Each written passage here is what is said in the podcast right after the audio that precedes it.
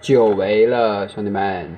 现在是二零二二年的二月十五，二月二十五号晚上的六点十六分，宝贝去跑步去了，然后我等他跑完了，然后宿舍里没有人，闲来无事读一段久违的卡斯特罗，现在读是第十五章第三世界的领袖。还在马斯特拉游击队的时候，卡斯罗就告诉桑切斯，胜利之后他要发动一场更大规模、意义更加深远的战战争，那就是反对美帝国主义的战争。尽管国内的阵地让他心烦意乱，乳制品之战、一千万吨的蔗糖之战，但他一刻都没有忘记规模更大的那场战争。对于卡斯罗来说，帝国主义就就是丛林法则，强者肆意控制掠夺弱者。而社会主义意味着建立一个基于人类的理性的、正义的、尊严的社会。他坚信，一旦社会主义确定了，一旦工人阶级掌权了，历史的时钟就不可能逆转。但他们同时也知道，资产阶级民主制早已在美国、西欧根深蒂固。在他们的眼中，这些地区的中产阶级已经成为了一个主要的群体。他们的舒适和成功是建立在一个掠夺发展中国家的基础之上。如果发展中国家能够摆脱西方的掠夺，那么资本主义的据点就会面临很大的压力。亚洲、非洲、拉丁美洲的贫穷国家是两种制度和思想的关键战场。关键的战战场。早在1966年，他主持三周会议的时候，他就已经开始在第三世界发挥着领导作用。从智利返回不久，卡斯罗又开始了一场更长时间的出访。他说，他的出访能让帝国主义明白。他们认为他是古巴唯一的决策者，这种错法是错，呃，这种看法是错误的。一个苏联的代表团将访问哈瓦那进行一个重要的经济会谈，他让托瓦多总统带队去参加会谈。换句话说，古巴已经开启了自动驾驶模式，卡斯罗能够关注一个更广阔的舞台，世界的舞台。他乘坐一个大型的伊尔飞机往西飞就出发了。卡斯托在非洲的第一站就是几内亚。当非洲的当非洲的法国殖民者地殖民地获得独立之后，大多数的国家都选择和宗主国维持一种密切的联系，而法国对他们的而法国对他们提供帮助，这是为什么？为什么会提供为和宗主国产生密切的联系？那是因为对于非洲国家来说，对于殖民地来说，你哪怕名义上说你独立了，但是他们并没有，你知道吧？他这种独立是。没有没有革命的独立，然后他这种独立呢是，嗯，是外部的浪潮带来的，没有自下自内呃自下而上的这种改革，他整个国家的命脉那一套运运行的体系还是法国人带来的，你知道吧？他离不离开不了法国人，你最多最多换成那种在法国的本地人，就是在法国留学的那那批本地人，那他们他们。跟法国联系那么密切，那那这些这个国家怎么能就完全摆脱法国呢？是不是？嗯，整个国家大型的，呃，大型的公司，整个国家的经济命脉都在法国手里面，甚至货币用的都是法郎，你怎么可能摆脱得了法国的控制呢？是吧？法国对他们提供了帮助，但几内亚的总统塞古。杜尔拒绝了法国的保护。杜尔是热情的社会主义者、民族主义者，也是激情的演说家，非常受人们的爱戴。卡斯罗觉得他是一个理想的同盟。在飞机在飞机飞往几内亚首都科纳克里的旅途中，他恶补了恶补了几个几内亚的相关的知识和数据，想一如既往的凭借他对东道国东道主国家的熟悉来给对方留下一个好的印象。塞古杜尔确实大为所动。卡斯罗对欢迎的人群说：“他们的总统是非洲大陆上最杰出的领袖。如果帝国主义敢进攻几内亚的话，那么古巴人民将会和几内亚人民并肩作战。”在几内亚待了一周之后，卡斯罗又在几个友国盟国待了七周：阿尔及利亚、呃，保加利亚、罗马尼亚、匈牙利、波兰、东德、捷诺斯克斯诺伐克、苏联。这些其实就是什么？这一读就知道是这是跟苏联是一伙的这些人，对吧？华沙华沙的成员。他似乎永不知疲倦，计划在每一个行程都不会落下，对每一个工厂和农场都表现出浓厚的兴趣，对各个东道主都溢美盛赞。和普通民众聊天说笑，大多数的东欧的民众非常赞赏他们看到的卡斯佐和他们国家的单调乏味且缺乏幽默感的领导人比起来，卡斯佐显得活泼率直，更有人性。卡斯佐访问的所有的国家基本上都热烈支持社会主义在全世界取得的胜利，但没有人像卡斯佐一样投入。而在卡斯佐看来，这就是问题所在。古巴很弱小，而且时刻都被美国威胁着，但他担负着国际社会。呃，国国际主义者的职责，向反抗右翼残暴政府的革命者提供精神和物质上的支持，派遣医生、教师、工程师前往需要帮助的友好国家。当阿尔及利亚和摩洛哥发生边际冲突的时候，古巴甚至派遣军队去支持阿尔及利亚。摩洛哥就是法国的殖民地。东欧国家相对富裕，而且有苏联的保护。但他们为了打败帝国主义，比如越南战争做了什么呢？没做什么，明显没有做什么。甚至苏联的倾向也让人担心。他们忙着和尼克松、基辛格交谈交易，却没有帮助东南亚的共产主义者。所以卡斯多扮演着恭敬有礼的来访者，同时私下还呼吁大家为越南多伸多伸出援助之手，就像其他出访的国家元首一样。他没有忘记在国内的观众面前报，嗯。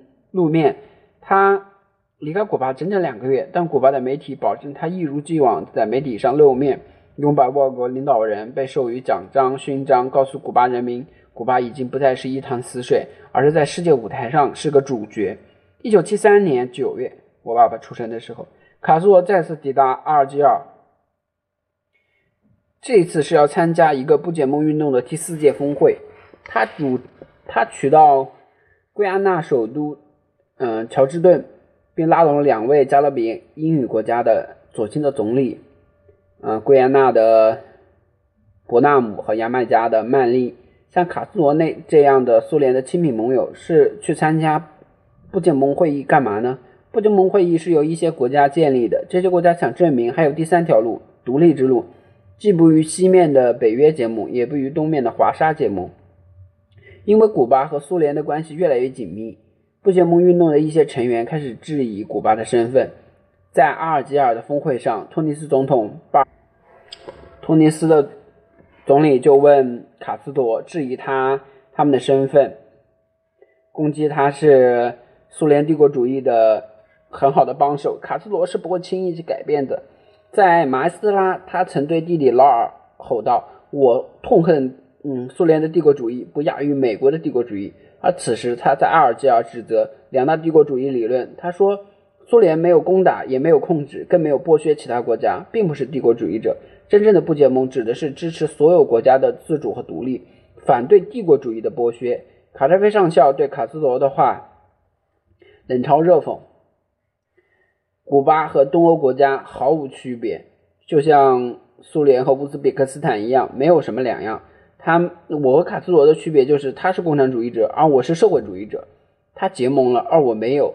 会议快要即将结束的时候，一个巴西的评论员在讲话中间接，在讲话中间接，但又明确的批评了古巴干涉其他国国家的事务。卡扎菲大声鼓掌，但卡斯罗也有他的王牌。他以前对以色列很有好感，对他的军事力量很欣赏。但以色列对巴勒斯坦人的态度以及美国的关系越来越密切，让他改变了这种想法。他站起来，大声宣布跟以色列断绝外交关系。这是阿拉伯国家友好的戏剧化的态度。这是对阿拉伯国家友好的戏剧化的态度。卡扎菲起身，热情地拥抱了卡斯多。没有一个东欧国家和以色列断断绝过外交关系。卡扎菲因此认为卡斯多是回归了不结盟运动的。卡斯罗对以色列的态度的转变，在很多西方人看起来就是自私自利的机会主义，但大多数的阿拉伯人像卡扎菲一样欢迎卡斯罗的转变，并没有对卡斯罗这样的做法的动机过于担心。卡斯罗在阿拉伯世界一下就受到欢迎，他飞往印度、越南前，先访问了阿尔及尔和巴格达。他在新德里的时候就听说智利的总统阿连德在政政变的时候被迫下台，还被杀死了。阿连德被被别人就围起来了，开坦克把那个总统府给轰掉了。阿连德可以走的，但他一直不走。发动政变的人是在九月十一号突然行动的。美国中央情报局的局长科尔说：“比利的问题不是不是阿连德，而是菲德尔·卡斯特罗。卡斯罗对于阿连德的下台不太吃惊，却感到愤怒震惊。他失去了拉丁美洲唯一一个真正的盟友，这对他来说是个很大的打击。因此，决定把越南的访问缩短到四天，提前返回哈瓦那。他对媒体说：‘这里的法西斯政变能得逞，是因为人民没有武器保卫自己。’他说：‘阿连德是。’英勇殉职，他的榜样将继续鼓励拉丁美洲和其他国家英勇战斗。据说阿连德死的时候握着就是卡斯多送给他的枪。卡斯多说，阿连德的下台证明了他之前一直强调的，要在拉丁美洲实现社会主义，不靠武装革命是不可能的。武装部队在美国接受训练，背后有美国的中央情报局的支持，他们很容易就能摧毁社会主义政府，哪怕那个政府既合法又受欢迎。一切都没有用。和智利的动荡的局势相比，卡斯罗的古巴的地位比以往更加牢固。一九七四年，国家糖国际的糖价大幅上涨，古巴因此经济迅速恢复。苏联的援助和建议终究是看到了效果。加拿大和阿根廷等许多国家开始提供贸易信贷。执政十五年来，经济和政治都发展都对他很有利，于是他应该认定了自己的地位。他召开了第一届古巴共产党全国代表大会，会议根据苏联的模式制定了新的宪法，废除了总统和总理的席位。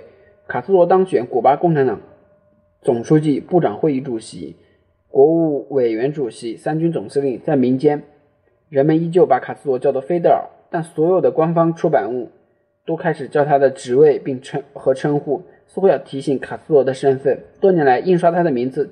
就耗费了几吨纸。不过，卡斯罗并不担心浪费的问题。新的宪法让卡斯罗能够义正言辞地告诉全世界，古巴是有民主的、有选举的，而且古巴的民主不是资产阶级的民主制。选举的过程也不是那种腐朽的政治家花钱拉票、花钱拉票。古巴的选举从市级、省级到国家级是人民的力量。理论上讲，任何人不管是不是共产主义者都有权选举。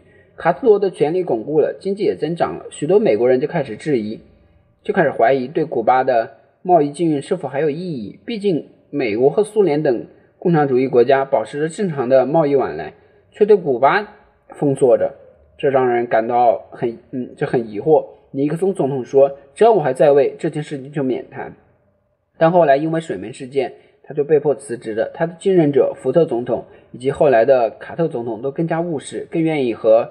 古巴恢复关系，卡特是老好人。两国的中间的中层的外交官在纽约密谈了几个月。卡斯罗一如既往地对美国采取两面手段，他努力地取悦着每一个来古巴的美国议员和记者，没有丝毫的激进，并暗示希望和美国搞好关系。但在公开讲话中，他不遗余力地抨击美国的帝国主义，他不愿意做出任何的让步。他，但是他却一再的要求解除贸易禁运，否则正式协商免谈。最后，因为卡斯罗再次插手非洲，这让美国感到很担忧，因此美国对恢复经济往来的兴趣也就没有了。卡斯罗的第二场战争发生在安哥拉。1974年，一群左翼的军官在葡萄牙夺权之后，迅速的准予葡萄牙外国领地的恢复独立的地位。安哥拉的三大竞争力量都想掌权。安哥拉人民解放运动占领了首都。罗安达受到了大多数受过教育的安哥拉人的拥护，但安哥拉人民解放运动正遭受围攻。霍尔登领导的民族解放阵线背后有扎伊尔和美国的中央情报局的支持，率领军队北北下前往罗安达。南非率领军队进入安哥拉的南部，在战术上和斯大文比的彻底独立全国联盟形成联盟。苏联给安哥拉人民解放运动一些精神上的和物质上的帮助，但不愿意冒险去派军。安哥拉人民解放运动的首领内图称，内图称，在一九六六年三周会议上见过卡斯佐，他恳求卡斯佐去帮助安哥拉，在是古巴人民不甚了解的一个遥远的国家。为了表现出团结和相互支持，卡斯佐曾在全世界宣扬革命的必要性。如今四十八岁的他，没有让任何一个抱负落空。他怎会拒绝一个深受美国和南非种族隔离的政权威胁的伙伴的恳求呢？一九七五年十一月七日，也就是在安哥拉正式独立的前四天，卡斯罗派遣派遣了第一批军队，乘坐两艘轮船秘密从古巴起航了。轮船不大，每艘就装满了将近四千个军人，还有一些坦克以及重型装备。卡斯罗戏称，这情况比当年的格拉马还糟。后来，安哥拉人民解放运动的处境变得非常危急，卡斯罗就用借来的苏联飞机空投兵力。他给每一批即将出发的战士进行战前动员，让他们英勇地完成历史使命。战士中有一半是黑人。卡斯罗说：“古巴的职责是从南非种族主义者和美国至上主义者魔爪中拯救每一个黑人国家。”这一番话让黑人战士斗志昂扬。一九七六年一月，卡斯罗已在列安达集结了将将近一万五千人的军队，他几乎把所有的精力都放在了这次远征中。他的办公室研究着地图，亲自部署指挥每一场战斗。和他关系要好的哥伦比亚作家后来这样写道：“他非常羡慕那些能够参战的人。安哥拉地图上没有他不熟悉的地方，当地的地貌特征他了如指掌。他能说出安哥拉的任何数据，就好像对古巴一样熟悉。他能隶属安哥拉的城市风俗民情，好像他就在那里生活一样。”古巴的远征军拯救了安哥拉人民解放运动。霍尔登的民族阵阵线被打败了，退回了北方。美国国会会担心又像越南一样陷入泥泥潭当中，于是减少了这种投放。南非的军队咄咄逼人的北伐也就停下来了。南非的战无不胜的神话也被打破了。喜出望外的卡斯多立即飞往莫斯科，想让苏联宽心。卡斯多把他们拉下水，卷入了这场冒危险的冒险中，他们感到很焦虑。好吧，今天。少读一点，多读十六分钟。我有点想睡觉了，等一下睡会儿觉。